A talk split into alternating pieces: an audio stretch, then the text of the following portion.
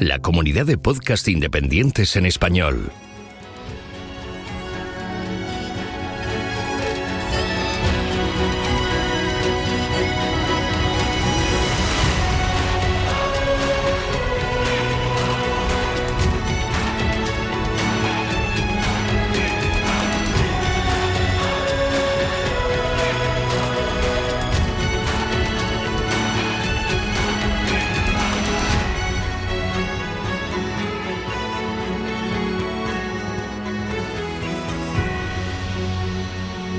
Bienvenido a GeoCastaway. Saludos, genófragos del mundo. Bienvenidos a GeoCastaway, el podcast de geología y ciencias de la Tierra. Hoy es la edición número 92, nonagésimo segunda, acercándonos al número 100. Y no sé si va a coincidir casi, casi con el noveno aniversario. Al otro lado del micrófono y del Atlántico está en los segundos estudios centrales Oscar, y si todo funciona bien, como espero, podremos hacer una intro decente. ¿Qué tal, Oscar? Pues muy bien, aquí disfrutando del solecito que ya nos ha venido después de unos días de nieve y, nada, contento con la segunda sede oficial de, de GeoCastaway, que es la buena. Sí, sí, ya vi que publicaste una foto de los estudios centrales nevados, ¿eh? Sí, sí, con una huella de terópodo, lo he visto, ¿no? Bueno, Vicente no puede estar con nosotros. eh, de hecho, mm, estamos saliendo un poco más tarde de lo normal por, bueno, los problemas de siempre, eh, agendas, problemas técnicos y, y, bueno, las vidas personales de cada uno, que cada vez se complica más la, la cosa. ¿Tienes algo? No sé si tenías algo. Yo tengo un par de noticias, bueno, incluso tres noticias. Si quieres, empiezo yo con una cosa que dejamos colgado. No sé si en el programa anterior o el otro, Uh -huh. eh, sobre los sismos y los tsunamis. Ah, Justo sí, me ayer acuerdo. estuve hablando con estuve hablando con Paco Almanzor. Almazor, ay, ahora dudo, Almazor o Almazor. Perdona, Paco, si lo digo mal. Que es un usuario de Twitter que sabe bastante de terremotos y diría que tiene algún trabajo hecho o tiene algo que ver con los terremotos, hay el tsunami que hubo en la zona, en la costa atlántica del sur de España. Sí. Bueno, en 1700 y pico, no, soy muy malo yo para las fechas. Total que ayer justo por la noche estaba haciendo un hilo que retuiteamos en, o que comentamos en, en nuestra cuenta de Castaway que era interesante.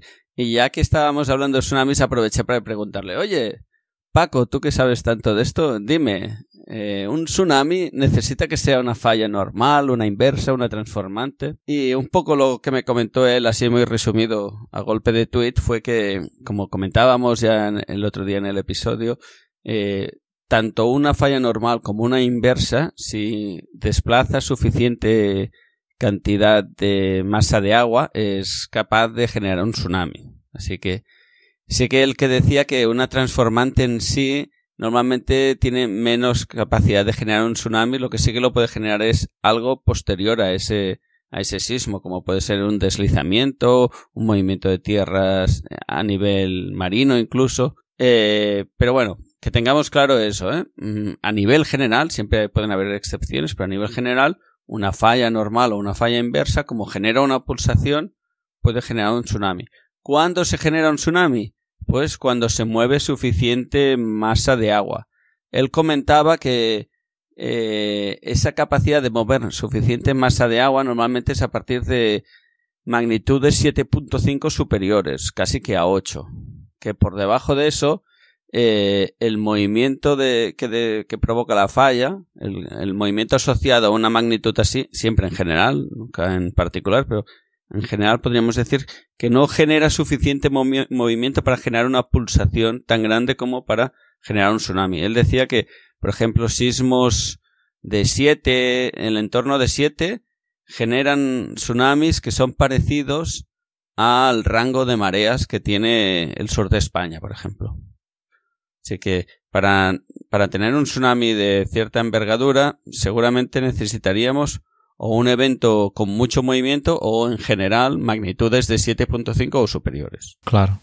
Esto me recuerda que eh, yo en, en, una videoteca ya comenté un documental, por cierto, videoteca que ahora hace un par de meses creo que no, que no he hecho, pero tengo, tengo material que, que he visto, así que a ver si, si puedo. Has estado publicar. mirando Sí, sí, he visto cosas. Bueno, no voy a avanzar nada, ya lo veréis. Pero lo que quería deciros es que ya comenté en una de las que está publicadas, sí publiqué o sí hablé de un documental que se llamaba La Gran Ola, que hablaba precisamente de los tsunamis producidos en el sur de, la península y cómo eh, la sensación de riesgo, pues ahora mismo no, no existe entre, entre la población. Y mm, a raíz de este hilo de, de Paco Almanzor, que ya lo he buscado, es Almanzor. Almanzor. Sí, pues eh, yo creo que viene muy, muy ligado con, ese documental. O sea que os recomiendo que ya en el post os, lo, os, voy, a, os voy a poner el hilo a, Paco, a, este hilo que ha hecho él, y os volveré a poner el link al documental de La Gran Ola, por si no lo visteis cuando lo comenté en la biblioteca, para que tengáis el, panorama completo del tema de los tsunamis en el sur de España, que creo que está un poco eh, infravalorado. ¿eh?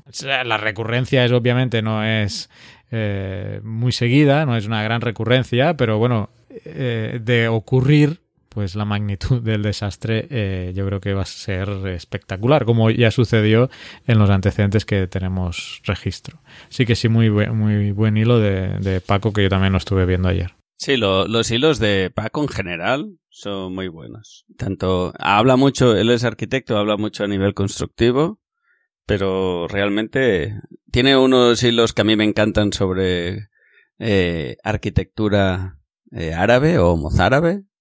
Ahí ya me pierdo yo. Pero bueno, de, de cultura árabe que, que, son muy interesantes. Muy bien, pues si quieres vamos al par de noticias que tenía yo. Bueno, tengo tres, a ver si me da tiempo para no hacer la intro muy larga. La primera es sobre modelos, ¿eh? modelos climáticos, y es que ha salido un estudio que habla de eh, que el calentamiento polar ha estado subestimado. Y nos vamos a viajar a la época del Eoceno, que es una época que fue caliente, eh, fue una época en que hubo efecto invernadero y el eh, calentamiento polar fue mayor de lo que se pensaba, es lo que ahora se está descubriendo con, el estudio que os, estoy hablando. El Eoceno es una época comprendida entre los 56 y los 34 millones de años y lo que han hecho estos científicos es estudiar los foraminíferos fosilizados que vivían en aguas tropicales poco profundas y los han comparado con otros foraminíferos eh, previos eh, que eh, se capturaron en condiciones polares. ¿Y qué ha pasado? Pues que la deducción que han visto analizando estos foraminíferos es que los océanos tropicales no se calentaron tanto como los polares. Y los que me escucháis, a mí qué me importa, Pues aquí voy, aquí voy a lo que os voy a contar ahora. El IPCC, que es el panel intergubernamental para el cambio climático, ¿qué hace? Modela condiciones del Eoceno. Eh, con frecuencia se usa este periodo, este oceno, para comprender cómo responde la Tierra a niveles altos de, CO2. O sea, nos fijamos en esta época porque fue una época en que también hubo mucho gas invernadero. Estamos hablando de que hubo mm, más de 560 partes por millón de dióxido, dióxido de carbono en esa época. Así que digamos que el oceno pues lo cogemos de modelo. Así que si modelamos mal eh, el Eoceno, pues estaremos reinterpretando o interpolando algo a, lo que está sucediendo ahora de manera errónea. El estudio que se acaba de publicar ha sido publicado en el Proceedings of the a ver si lo leen, Proceedings of the Academy of Science y el autor principal se llama David Evans de la Universidad de St. Andrews. Y quiero acabar esta noticia con una cita del propio Evans que dice, esta discrepancia puede ser el resultado de una brecha en nuestra comprensión del sistema climático o de lo que sabemos sobre el Eoceno. Si se relaciona con el sistema climático, plantea la posibilidad de que las predicciones del futuro calentamiento polar también sean demasiado bajas. Es algo que debemos comprender y reproducir en los modelos climáticos. Y lo remata y me parece está la frase a remarcar, el hecho de que muchos modelos no puedan hacer esto, o sea, no puedan modelar bien, digamos, eh, es bastante preocupante. Esto me recuerda ya a conversaciones que hemos tenido en las intros hace tiempo, pues lo difícil que es hacer interpretaciones y modelos del clima por la cantidad de variables eh, que se tienen que introducir y teniendo en cuenta pues eh, la teoría del caos, ¿no? que modificas una pequeña variable en algo y se te descuadra todo el modelo. Así que, más allá del, detalle eh, o de la parte exacta del estudio, pues yo lo que sacaría es que mm, el modelamiento climático es muy complejo y, y bueno, y hay que tener en cuenta que hay muchas variables y que ah, vemos que un día salen eh, unos datos, a los otros días salen los datos casi opuestos, entonces es difícil eh, estar valorando un poco todo este tema de la evolución de, modelos climáticos. ¿eh? Y pues con estudios como este, pues es cuando se, se reflejan, ¿no?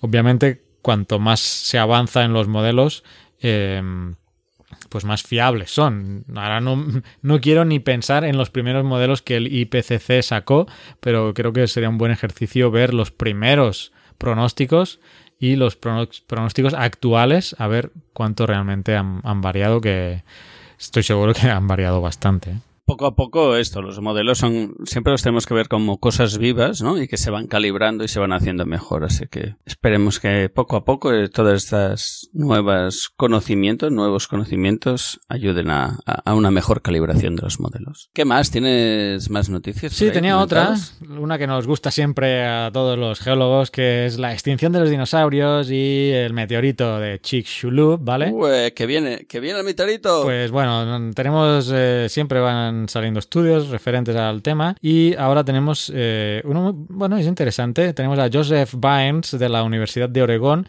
que ha presentado un estudio en Science Advances. ¿Qué ha hecho este hombre? Bueno, ha estudiado los cambios en la gravedad del lecho marino y lo que ha encontrado son periodos de mayor liberación de magma a través de las dorsales. ¿En qué época, dirás? ¿En qué época? Hace 66 millones de años, que coincide con... Chichuluk. Con la extinción, bueno, sí, eh, con el impacto de los meteoritos y la extinción, ¿no? Eh, entonces, eh, hasta ahora teníamos el meteorito de Chicxulub, teníamos las los traps del Deccan, que también se asociaban que había un mayor vulcanismo por allí por la India, y que esa combinación pues cambió el clima y desencadenó la extinción de los dinosaurios. Todavía está el debate incluso de si el primero, o sea, el meteorito desencadenó la actividad en los traps del Deccan. Parece ser que los traps ya estaban en erupción cuando impactó el meteorito, pero es que ahora este, este estudio lo que introduce ahora aquí es otra variable, otra tercera variable que es em, las dorsales. ¿eh? Y este estudio, que ha estado patrocinado por la Fundación Nacional de la Ciencia en la Universidad de Oregón, pues sugiere precisamente esto, que el meteorito pudo haber acelerado el vulcanismo que ya se estaba produciendo, pues las dorsales siempre eh, hay emisión de magma, pero el impacto del meteorito aceleraría ese, eh, esa salida de, de magma. Eh, no voy a entrar en detalle, solo el, estudio está, es de acceso público, entonces lo voy a linkar también al post para los que queráis ver el detalle del detalle, pero simplificando mucho, solo voy a decir que usó datos de gravedad de la institución Scripps de la Universidad de California, edades del fondo marino del grupo EarthBite de la Universidad de Sydney y elevaciones del lecho marino de la NOAA de Estados Unidos y lo que hizo fue, ah, hizo una segmentación del lecho marino, dividió el lecho marino en grupos de un millón de años, durante 100 millones de años, se agarró 100 millones de años, los dividió en grupos de un millón de años y estudió estas variables que he acabado de mencionar y alrededor de los 66 millones de años se observa que hay ese pulso de magma que se asocia al impacto del meteorito. Esto es un resumen muy resumido, pero como os digo, os voy a poner el link para los que queráis concretar más, pues con sus gráficos, sus tablas y, un montón de información técnica que eh, pues uno casi ni entiende tampoco, ¿no? Cuando ya lees el, un paper tienes que, y más si está en inglés, hay muchas palabras técnicas además que, tienes que ir rebuscando en, en el traductor para ver qué son. Pero eh, me parecía interesante, ¿no? Este, este tema de, bueno, siempre hablar de los dinosaurios y el, y, el meteorito, pues eh, está bien. Y no sé si nos queda tiempo, tenía una tercera, la voy a mencionar muy rápida, muy rápida, eh, porque está relacionada con un vídeo que tenemos en YouTube sobre la crisis salina del mesiniense, también un audio que en un semanal, pues Marta y Cutram nos ha hablado también de, esta crisis salina del mesiniense y ahora tenemos que hay evidencias, han encontrado evidencias de una mega inundación eh, en la época zancliense, hace 5 millones de años, coincidiendo con la fin, con el fin de la crisis salina del Mesiniense. La Universidad de Malta y también es interesante porque participa el Instituto de Ciencias de la Tierra Jaume Almera, es el CSIC, ¿vale? Que si no recuerdo mal está enfrente de la Facultad de Geología de la Universidad de Barcelona, ¿no? El Jaume Almera. Sí, sí, ahí, ahí sigue. Ahí es, pues, eh, pues entonces ellos han participado en este estudio que han publicado en el Scientific Reports. Eh, también simplificando mucho, eh, este estudio no he accedido al estudio, sino al, a la nota de prensa que se emite en Eureka Alert. Y más o menos el resumen vendría a ser que a partir del estudio de perfiles sísmicos y testigos recuperados del fondo marino, han identificado en el subsuelo del canal de Sicilia pues un cuerpo de sedimentos que eh, los autores califican de extenso y caótico al que han denominado unidad 2. Estas las características de esta unidad 2 serían que está formada por los materiales erosionados y arrastrados por el inmenso flujo de agua que a través del estrecho de Sicilia inundó la cuenca jónica una vez que se hubo colmatado la cuenca occidental del Mediterráneo, ¿eh? Con el aporte de agua. Para que os hagáis, sí, exacto, para que os hagáis una idea, no sé si todos los oyentes conocerán lo que pasó, pero en el Mesisiense, Mesisiense se cierra el Mediterráneo mesiniense, perdón, se cierra el Mediterráneo por Gibraltar, entonces se queda seco, se evapora en gran parte, y luego, casi, eh, no fue en un, en un, par de años, pero a nivel geológico es instantáneo casi, a nivel de tiempo geológico, se vuelve a abrir el, el, el estrecho de Gibraltar y todo de agua del Atlántico en muy poco tiempo vuelve a rellenar el, el Mediterráneo. Y para que os hagáis una idea, rellena la parte de las costas españolas, va hacia, hacia la bota de Italia y por Sicilia, por decirlo de una manera, ahí se forma un estrecho y baja todo de agua como si fuera una cascada. Estoy haciendo en plan película, ¿eh? no, no es tan así, pero eh, a nivel geológico sé que parece una imagen eh, instantánea y por ahí pasa todo de agua que acaba rellenando lo que es ahora el Mediterráneo. Así que en esa zona donde es un canal muy estrecho, donde pasa un volumen muy grande de agua, se genera mucha erosión y se genera una sedimentación asociada, que es lo que han estudiado esta gente. Sí, sí. Ya los detalles de la acumulación, que es, es una barbaridad, pues están ya en, en, el estudio, incluso en la nota de prensa creo que se menciona. Y lo interesante es que viene con un modelo. Han hecho una animación que está súper chula y que creo que incluso ha corrido por Twitter estos días. Creo que nos la han compartido sí. con mención a nosotros incluso también. Eh, pues se refiere precisamente a este, a este estudio, creo recordar. Eh, no sé en qué la compartió ahora por Twitter, pero sí que sé que era una, era una animación precisamente del tema del mesiniense, pues está relacionada con este estudio del que os estoy hablando. Eh, que la voy a poner, pues la vamos a linkar también en el post para que la podáis, la podáis ver y podáis acabar de leer pues, los detalles. Eh, también, incluso, a ver si en el futuro podríamos hablar con, con el científico del Jaume Almera, ¿eh? ya que hay un español por el medio, pues a que nos explique esos detallitos. Uh -huh. Muy bien. Sí, yo estaba pensando que tenemos pendiente también hablar un día con Jorge, que por ahí está en las redes sociales, Litospheric, uh -huh. que el otro día lo nombraron en la BBC y todo, así que ya le dijimos que le haríamos una entrevista a ver si encontramos un momentito algún día en nuestras apretadas agendas y, y le hacemos un toque. Y ya está. Pues mira qué bien. Nos lo anotamos, vamos a... que hace tiempo que no hacemos una entrevista, por cierto. Sí, sí.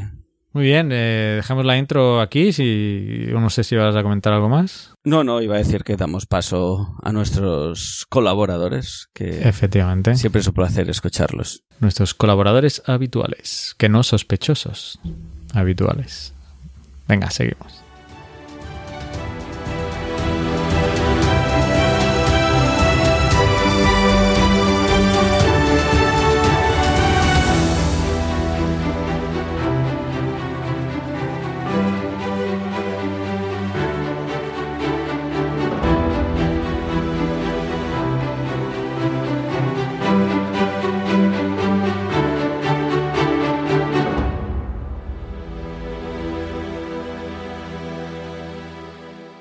Mujeres de Ciencia, con África Lavado.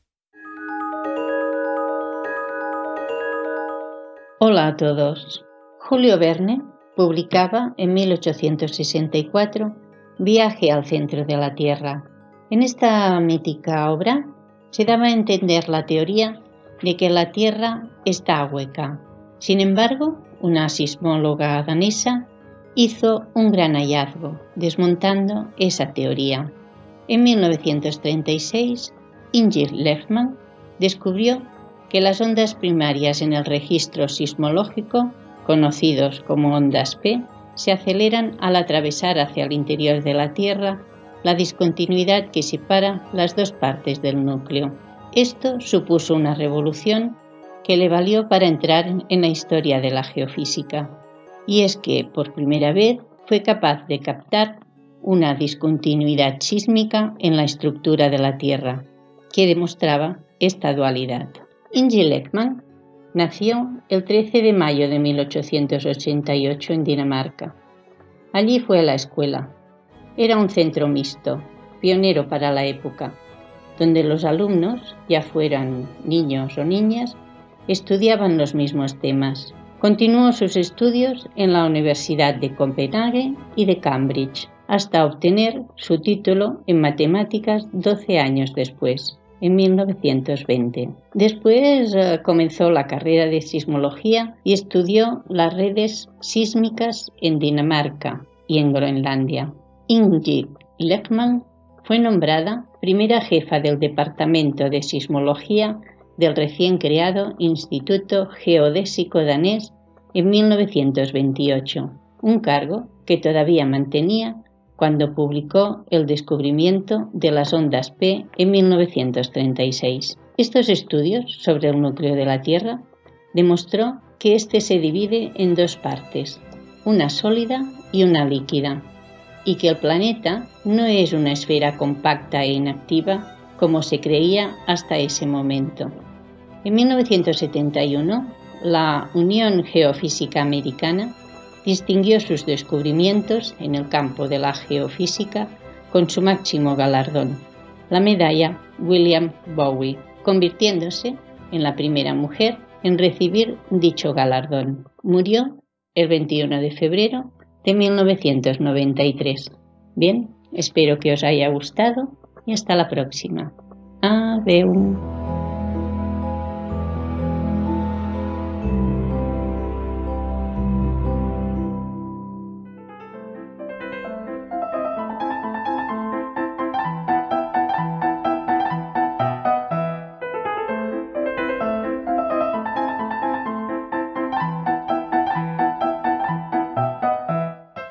GeoCastaway, el mejor podcast sobre la faz de la Tierra.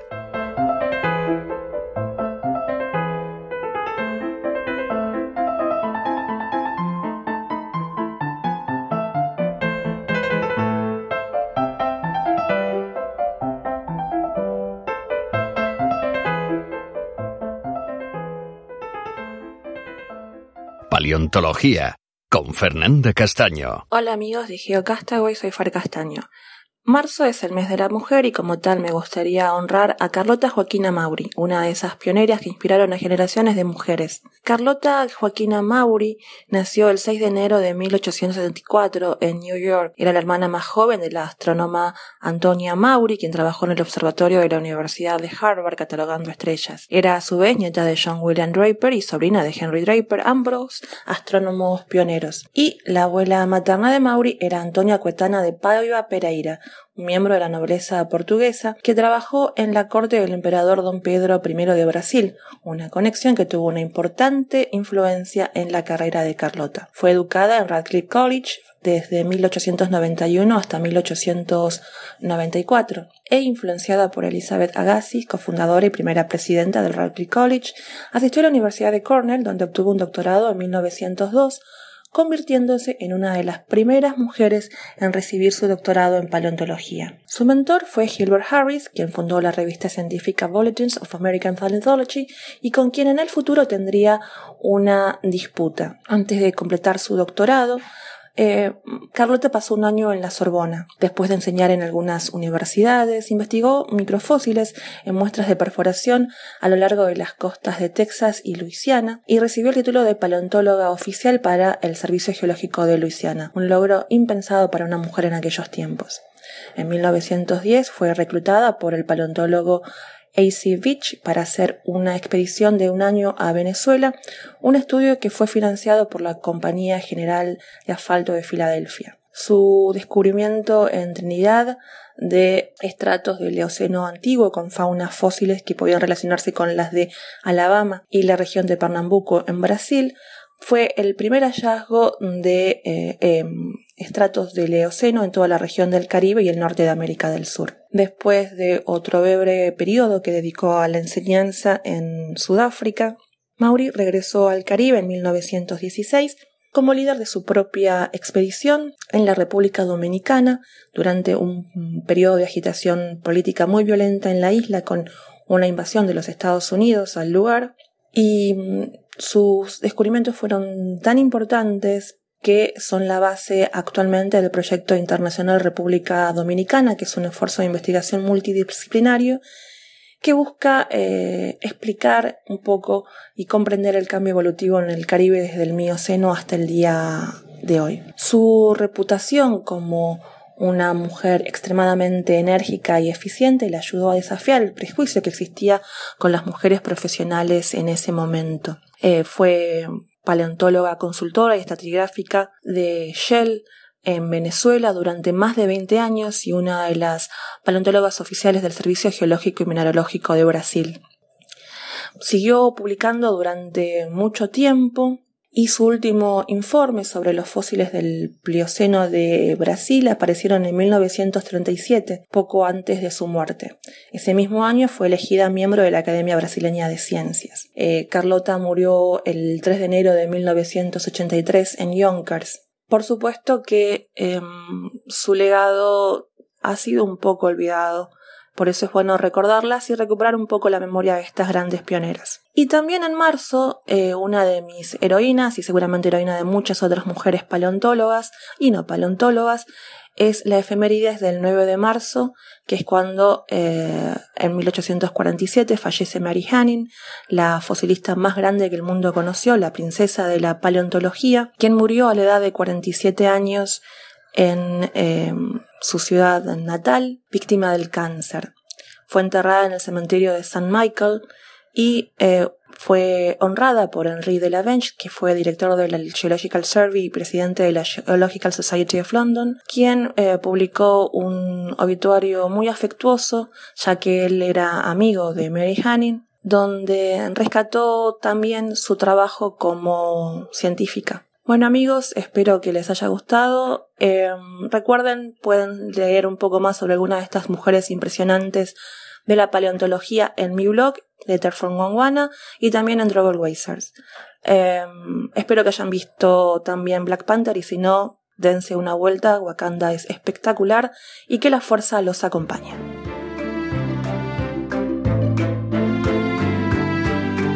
Envíanos tus comentarios, preguntas o sugerencias a geocastaway.gmail.com. Puedes escribirnos en nuestra web geocastaway.com. Búscanos en Facebook y en Twitter.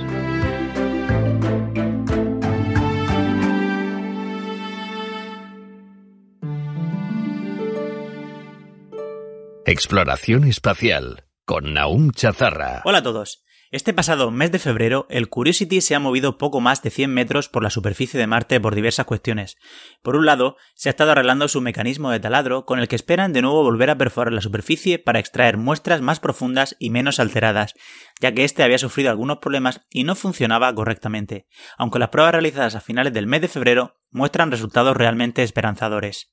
Al mismo tiempo, un fallo resuelto en la Mars Reconnaissance Orbiter, el satélite que más datos retransmite desde el Curiosity a la Tierra, ha retrasado también el envío de gran cantidad de datos desde el rover a nuestro planeta. En febrero también celebramos una gran efeméride marciana, y es que el Opportunity ha cumplido 5.000 días sobre la superficie de Marte, cuando se esperaba que la misión durase tan solo 90 días, batiendo de nuevo sus propios récords.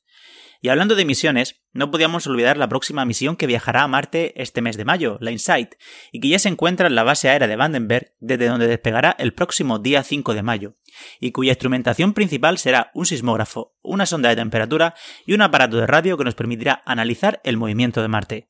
Con estos tres instrumentos podremos analizar la estructura interna del planeta rojo. Y hablando de planetas, se han descubierto tres nuevas supertierras, planetas que tienen una masa mayor que la de nuestro planeta, pero menor que la de Neptuno, alrededor de la estrella GJ9827, a unos 100 años luz de nuestro planeta. Gracias a la relativa cercanía de estos planetas, en poco tiempo podremos ser capaces de estudiar la composición de su atmósfera. Casualmente, un nuevo estudio sugiere que planetas parecidos a Neptuno, que se encuentren cerca del centro de nuestra galaxia, podrían ser transformados en planetas rocosos por los estallidos más energéticos del agujero negro del centro galáctico. Para llegar a esta conclusión, se han realizado distintas simulaciones informáticas, en las cuales se demuestra que toda esta radiación de alta energía que se libera en los agujeros negros sería capaz de arrancar parte de la atmósfera de estos planetas hasta unos 70 años luz de distancia, dejando solo el núcleo rocoso y haciendo la vida en estos planetas prácticamente imposible. Y si hablamos de vida, no podríamos dejar de mencionar dos nuevos artículos publicados sobre la vida en nuestro sistema solar. En estos se evalúa las posibilidades de vida en Europa, satélite de Júpiter y Encélado, satélite de Saturno, gracias al estudio de análogos terrestres y de modelos de laboratorio, donde han sometido algunas bacterias terrestres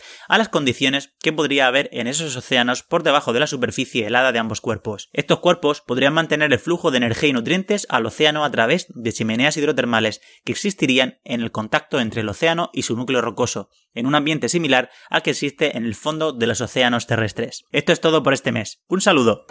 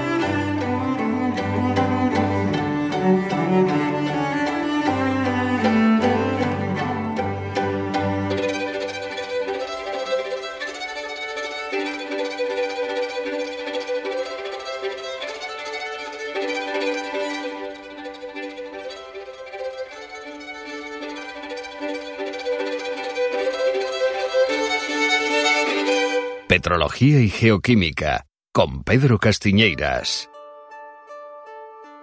Este pasado mes hemos asistido a un repunte sísmico en el sector meridional de la isla de La Palma, que, aun siendo la parte más nueva de la isla, se conoce con el nombre de Cumbre Vieja. El comité científico que realiza la vigilancia de los volcanes canarios ha concluido que esta actividad es el resultado de una intrusión de magma a unos 30 kilómetros de profundidad. Así que, en principio, no debería haber problemas. Gracias a otras evidencias de las que ya os hablé en el programa 76, sabemos que bajo Canarias existen cámaras magmáticas a diferentes niveles, donde se van colocando los magmas a medida que ascienden. Gracias a la monitorización sísmica se puede controlar a qué profundidad se están produciendo los movimientos de magma y usando técnicas de telemetría se pueden detectar abombamientos en el terreno que nos indiquen una actividad cercana a la superficie. Otros datos que nos ayudan a la vigilancia de los volcanes son los detectores de gases, ya que el magma, a medida que se va aliviando la presión que lo confina, va perdiendo los gases que lleva disueltos. Este fenómeno lo podéis visualizar la próxima vez que abráis una botella de agua con gas o un refresco. Lo miras cerrado, incluso lo agitas y no se ven burbujas, pero al quitar el tapón, o sea, al bajar la presión, se forman un montón de burbujas. En cualquier caso, por muy atractiva que sea la vulcanología, el tema de la monitorización no es nada divertido, y menos cuando llega el fatídico momento de decidir ¿evacuamos o no? ¿Os habéis planteado cuál sería el coste económico de una evacuación en Canarias, por ejemplo? ¿Y si evacúas y no pasa nada? Y, peor aún, ¿y si después de evacuar y que no haya pasado nada, dejas volver a la población y de repente pasa? No sé, no sé. Yo no querría estar en el pellejo de los que tengan que tomar esa decisión. Eso sí, si te sale bien, yo creo que te puedes retirar ya de por vida. Y eso fue lo que pasó el 13 de junio de 1991, en las proximidades de la base aérea americana de Clark, en la isla de Luzón. Bueno, no exactamente porque los protagonistas de esta historia siguieron trabajando, pero ese día sí que acertaron. La actividad había comenzado el día 2 de abril, con una serie de pequeñas explosiones de vapor, y el doctor Raimundo Punon Bayan director del Instituto Filipino de Vulcanología y Sismología, mandó colocar sismógrafos en una fisura recién abierta en la ladera norte del volcán Pinatubo. El doctor Punon Bayan Llamó también a un colega suyo del USGS, el doctor Christopher Newhall, para que le ayudase a conseguir que la Agencia para el Desarrollo Internacional les mandase más ayuda del Servicio Geológico. Tres semanas después, Newhall, junto con los vulcanólogos del programa de asistencia a los desastres volcánicos, comenzaron a descargar 35 camiones con instrumentos de medida en la base aérea de Clark. Con el apoyo aéreo de los militares americanos, este equipo de geólogos filipinos y americanos instalaron siete estaciones sísmicas, dos inclinómetros y un medidor de gases para predecir la llegada de nuevo magma desde las entrañas del volcán. Todos los esfuerzos se enfocaron a responder dos preguntas. ¿Hará erupción el Pinatubo de manera catastrófica? Y de ser así, ¿cuándo lo hará? Durante el mes siguiente, mayo, no paró de haber pequeños terremotos en el entorno del volcán, pero eran muy variables y a pesar de estar siendo analizados con un programa desarrollado a partir de la erupción del monte Santa Elena, los resultados no eran nada concluyentes. Para más INRI no existía un mapa de riesgo, así que decidieron hacer uno sobre la marcha, basándose en la extensión de las coladas piroclásticas, coladas de lodo y depósitos de ceniza de erupciones pasadas. Gracias a este mapa de riesgo, se dieron cuenta de que la población afectada rondaba las 250.000 personas, repartidas en cuatro poblaciones y la propia base aérea, en la que residían más de 15.000 personas. A partir del 6 de junio hubo un episodio de terremotos cada vez más someros y de abombamiento del terreno por el ascenso del material que culminó con la extrusión de un pequeño domo de lava y emisión de cenizas. Pero ¿iba a ser eso todo? Al parecer no. El 10 de junio el domo seguía creciendo, la emisión de cenizas también aumentaba y la actividad volcánica ya era preocupante. Así que las autoridades militares, asesoradas por el grupo de geólogos, decidieron evacuar la práctica totalidad de la gente de la base. Para entonces ya se había evacuado a todos los civiles de las poblaciones cercanas. Incluso el observatorio desde el que los propios geólogos estaban monitorizando el volcán se mudó a unos 8 kilómetros del volcán. El 12 de junio, día de la independencia filipina, aunque ya sabéis que hubo unos cuantos que no se enteraron, una erupción espectacular generó una columna eruptiva de casi 20 kilómetros, pero se quedó pequeña con lo que vino tres días después. El día 15 de junio llegó a superficie una nueva remesa de magma bien cargada de gases, que provocó una columna eruptiva de hasta 40 kilómetros de altura, cubriendo todos los alrededores con ceniza. Además, se produjeron flujos piroclásticos que rellenaron los valles con hasta 200 metros de depósitos. La cantidad de material expulsada fue tal que la cima del volcán colapsó y generó una caldera de 2 kilómetros y medio de diámetro. Para terminar de rematar la faena, la erupción coincidió con el paso de un tifón que no solamente favoreció la dispersión de las cenizas y afectó al tráfico aéreo, sino que provocó multitud de pequeños lahares en los alrededores del volcán. Lahares, ya sabéis, coladas de barro de origen volcánico. El resultado fue que todo lo que se encontraba a unos 23 kilómetros alrededor del volcán resultó totalmente destruido. Afortunadamente la evacuación minimizó el número de víctimas, aunque la influencia del tifón provocó la práctica totalidad de las muertes, que se produjeron principalmente por el colapso de los tejados que no pudieron soportar el peso de las cenizas mojadas. Bueno, ¿y qué pasó con Chris Newhall?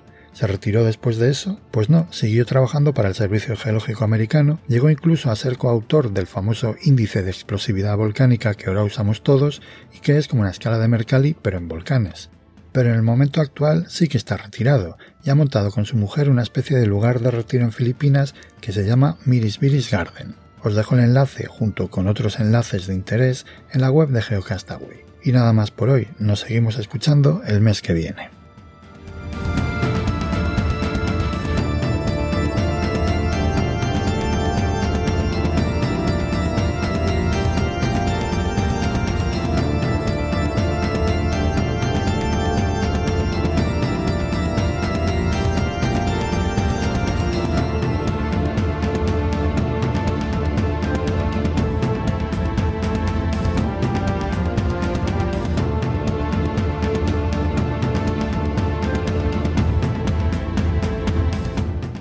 Pues bueno, geonáufragos, ya estamos llegando al final de nuestro episodio. Eh, ¿Cómo lo has dicho antes, Carles? Que te ha salido muy bien. Nonagésimo segundo. Nonagésimo segundo. Pues en nuestro número 92, para hacerlo fácil. y ya, como siempre, hacemos un pequeño repaso a nuestros comentarios. Este mes estamos cortitos de comentarios. Tenemos a nuestra incansable y siempre puntual a su comentario María Luisa Castiñeira, que le agradecemos mogollón, un montón que nos comente cosas, nos encanta. A raíz del audio que colgamos de descripción del último ciclo glacial de eventos Heinrich y Dasengard o mis dotes de idiomas son espectaculares, como podéis observar.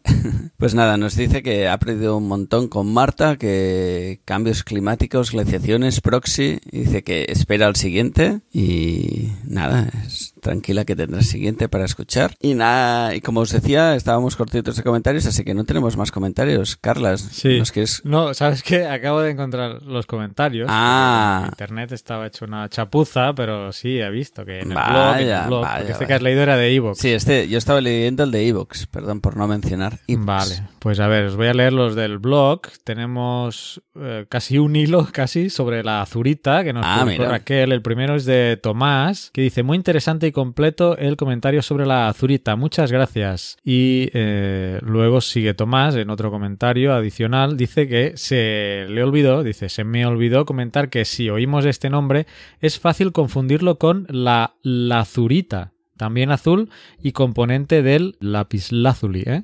O sea que nos advierte de, ese tema. Y Raquel le contestó que sí, que pues tiene, tiene razón, porque se puede confundir la azurita, el artículo y mineral, con la azurita, que es una sola palabra, la azurita, que es otro. Muy bien, pues gracias Tomás por esta aclaración y también este sí es el último, tenemos sobre el noticiero Geonáufrago, que bueno, lo saqué en enero, en febrero no ha salido como tal, pero bueno, en la intro ya he comentado algunas noticias, pues nos comenta Melanie Scarlett, gran noticiero, espero que se repita en febrero, oh sorry, no he podido hacerlo, pero ya lo he metido en la intro y además pues bueno, tenemos otras secciones ¿eh? que van a completar el mes bueno, con Raquel, con Marta, etcétera. Eh, siempre es bueno actualizarse con las geonoticias del mundo. Muchas gracias, Carles. Saludos desde Perú. Muy bien, pues muchas gracias, Melanie. Y bueno, ya seguro que algún otro mes cae, ¿eh? eso seguro. Así será, será sorpresa el, el mes que aparezca. Eh, ahora sí, tenemos ya todos los comentarios, aparte de los twitters, ¿eh? que por ahí no sé si has visto uno ya que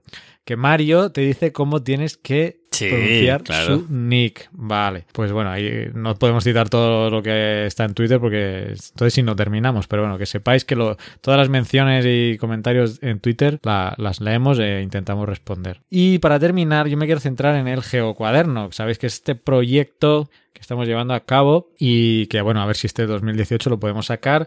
De momento estamos en la fase de recopilación de información.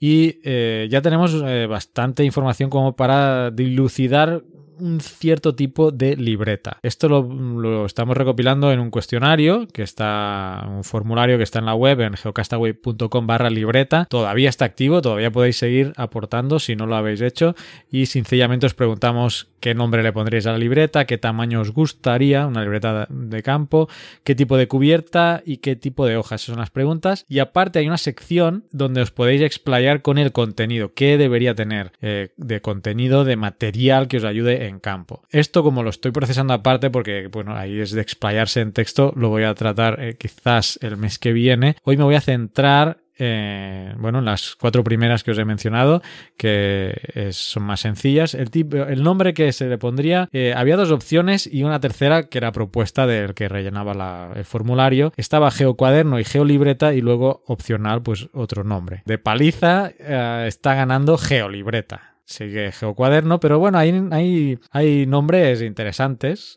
como Campo Geo, Cuaderno de Campo, Geo Aurora, Geobook, Geocampo, Geodatos, eh, GeoNote, GeoShield, bueno, y otros así. Mi, mi escrito Geo, por ejemplo, etcétera, ¿no? Hay, algunos Rockbook, ¿eh? son algunos que se han mencionado, pero bueno, la mayoría han votado Geolibreta. En cuanto al tamaño, también a la de paliza la, la medida mediana. Había grande, pequeña, mediana, siendo mediana un tamaño de 12 centímetros por 20, 12 y medio por 20 más o menos. Y el tipo de cubierta también gana de paliza tapa dura, frente a tapa blanda. Y el tipo de hoja, que aquí es donde puede haber más, eh, más lucha, de momento va en cabeza las hojas de tipo cuadriculado y le siguen las en blanco y por último, las rayadas. Había alguno que ponía ahí que mm, como opción podían ser los puntitos de las esquinas de, la, de las cuadrículas, o sea, punteada, ¿no? Para simplificar, pero ha sido muy minoritario esa opción. Y algún otro también mencionaba una combinación de páginas pares cuadriculadas, por ejemplo, y páginas impares en blanco. Eh, bueno, eso se va lo discutiremos ya con todos los datos eh, en la comisión, ¿eh? pero bueno, que tenemos muy, en cuenta todo. Ya parece que eh, la, línea, la línea base está bastante definida y bueno, tenemos el formato pues casi casi cuadriculado. Ya en cuanto al contenido, pues eso, como digo, ya hay que depurar porque hay, hay mucho texto, mucha gente que ha hecho muchas propuestas y eso sí, pues ya en un siguiente programa, pues ya me explayaré un poco más en eso. A la vez que estamos haciendo esta recopilación, pues estamos también buscando imprentas, ¿no? Yo estoy buscando imprentas aquí en El Salvador que puedan hacer el trabajo. No está siendo fácil, ¿eh? No, mm, es un trabajo bastante bueno, personalizado ¿eh? y muy específico y he visitado o he llamado a varias imprentas y no todas hacen el trabajo. Sin embargo, tengo un par de imprentas, pero quiero complementar con imprentas también mm, en España para, para, ver al final, hacer el presupuesto de, cuánto eh, estaría saliendo todo este proyecto, que os recuerdo que es, la idea es sacar un Berkami, ¿no? Es famoso ahora esto, el Berkami, un, hacer un crowdfunding para financiar esta libreta y, bueno, sacarlo en el Berkami a precio de coste, o sea, iba a ser lo que cueste la libreta eh, hacerla, eh, va a ser, es el precio que se va a pedir a los, a los mecenas, incluyendo, estoy intentando ya incluir los gastos de envío, ¿vale? Porque esa es otra, no es lo mismo enviar la libreta desde España que desde El Salvador, así que también nos toca hacer números. Pero bueno, vamos, vamos avanzando, tenemos bastante ya información que nos habéis mandado todos vosotros. Eh, los que rellenéis la, este formulario, mm, si queréis, tenéis de manera opcional poner vuestro mail y ah, también al mail iremos comentando cómo está avanzando el proyecto. Si no, también, sin machacaros mucho a mails, en el boletín normal, el mensual, pues ahí también iré explicando algunas cosas eh, sobre la libreta, pero he preferido hacer otro grupo aparte solo para la geolibreta, pues para aquellos que están suscritos al boletín mensual, pero les importa un pepino la libreta, pues no estarlos molestando ahí. Así que quizás recibáis los que estáis suscritos al boletín un mail para que, bueno, pongáis vuestro correo en la lista solo de la geolibreta. Y un poco esto son, es el avance, estamos eh, empezando, este es el mensual de febrero, aunque estamos a principios de marzo grabando esto. Y bueno, vamos poco a poco. ¿eh? Ahora ya las líneas generales de la libreta están definidas y lo más duro va a ser el, pues, definir eh, el, contenido que se está procesando y, mm, y hacer el diseño. Un diseño en el que vais a participar también vosotros. ¿eh? eh vais a poder votar eh, y decidir cuáles diseños de material van a ir a la libreta, porque al fin y al cabo eh, es el objetivo, hacer una libreta útil para todos aquellos que vamos a campo y pues cuanto más seamos, pues tendremos una visión mejor de qué es lo que la mayoría prefiere. Y nada más, por mí esta es la actualización de la geolibreta, ¿no? Yo creo que ya podemos llamarla geolibreta, que es lo que ha votado más gente. Es lo que, ha dicho el público, geolibreta. Sí, a no ser que ahora vengan 500 votos eh, con otra propuesta, pero bueno, llevamos, creo que son 136, eh, si no recuerdo mal. Mira, lo puedo mirar aquí rápido. 136 eh, personas han introducido su preferencia sobre la geolibreta, así que, mm, bueno, esa es la tendencia, ¿no? Y nada más, eh, si no estáis, eh, si no habéis rellenado el formulario, pues eh, como he dicho, geocastaboy.com barra libreta, barra libreta, no geolibreta todavía, sino que la dirección que está ahora es libreta, geocastaboy.com barra libreta. Y ahí podéis rellenar este formulario. Y nada más, ¿qué hacemos, Oscar? Pues deseamos un buen mes a la gente y... Exacto, un feliz 8 de marzo a todas las mujeres y nada, nos vemos el mes que viene. Y hasta el mes que viene. Adiós. Adiós. Ah, oye, oye, oye, oye. Dime, dime, dime. Que esto es raro, ¿no me dejó algo? Yo iba a cerrar ya el programa aquí. Espera, que tengo, tenía anotado aquí una otra noticia. Espera, espera que la encuentre. ¿eh? Lo tengo, lo tengo, lo, voy a encontrar, lo voy a encontrar. Qué miedo me da esto. ¿Ves? Estás oyendo la libreta, ¿no? El geochiste. Ah. Un diamante en bruto cobra en neto. Dios. Y si cobra en negro, ¿es un grafito? Esto habrá que pararlo algún día, Carlos. No podemos seguir así. ¿No te ha hecho gracia o se ha caído el internet? se ha caído el internet. Bueno, esto se lo debo a Pablo. Y atención porque Pablo propuso la primera parte y la réplica fue de Rubén con lo del grafito. Así que bueno, Pablo, Rubén, gracias. Eh, ya veis que bueno, está surtido nuestro Telegram, que no lo hemos dicho hoy, t.me barra Geocastaway Podcast en Telegram podéis encontrar chistes como estos, entre otras muchas cosas, eh, muchas noticias y muchos eh, debates, eh, y, pero siempre mm, y muy habitualmente se cuelan geochistes también. Un toque de humor, ¿no? Muy bien, ahora sí, ahora sí, ya sabía yo que me dejaba algo. Venga, Oscar, adiós. Venga, hasta el mes que viene.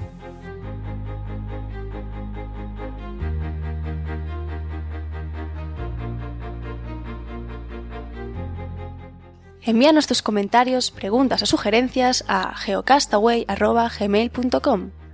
Puedes escribirnos en nuestra web geocastaway.com. Búscanos en Facebook y en Twitter.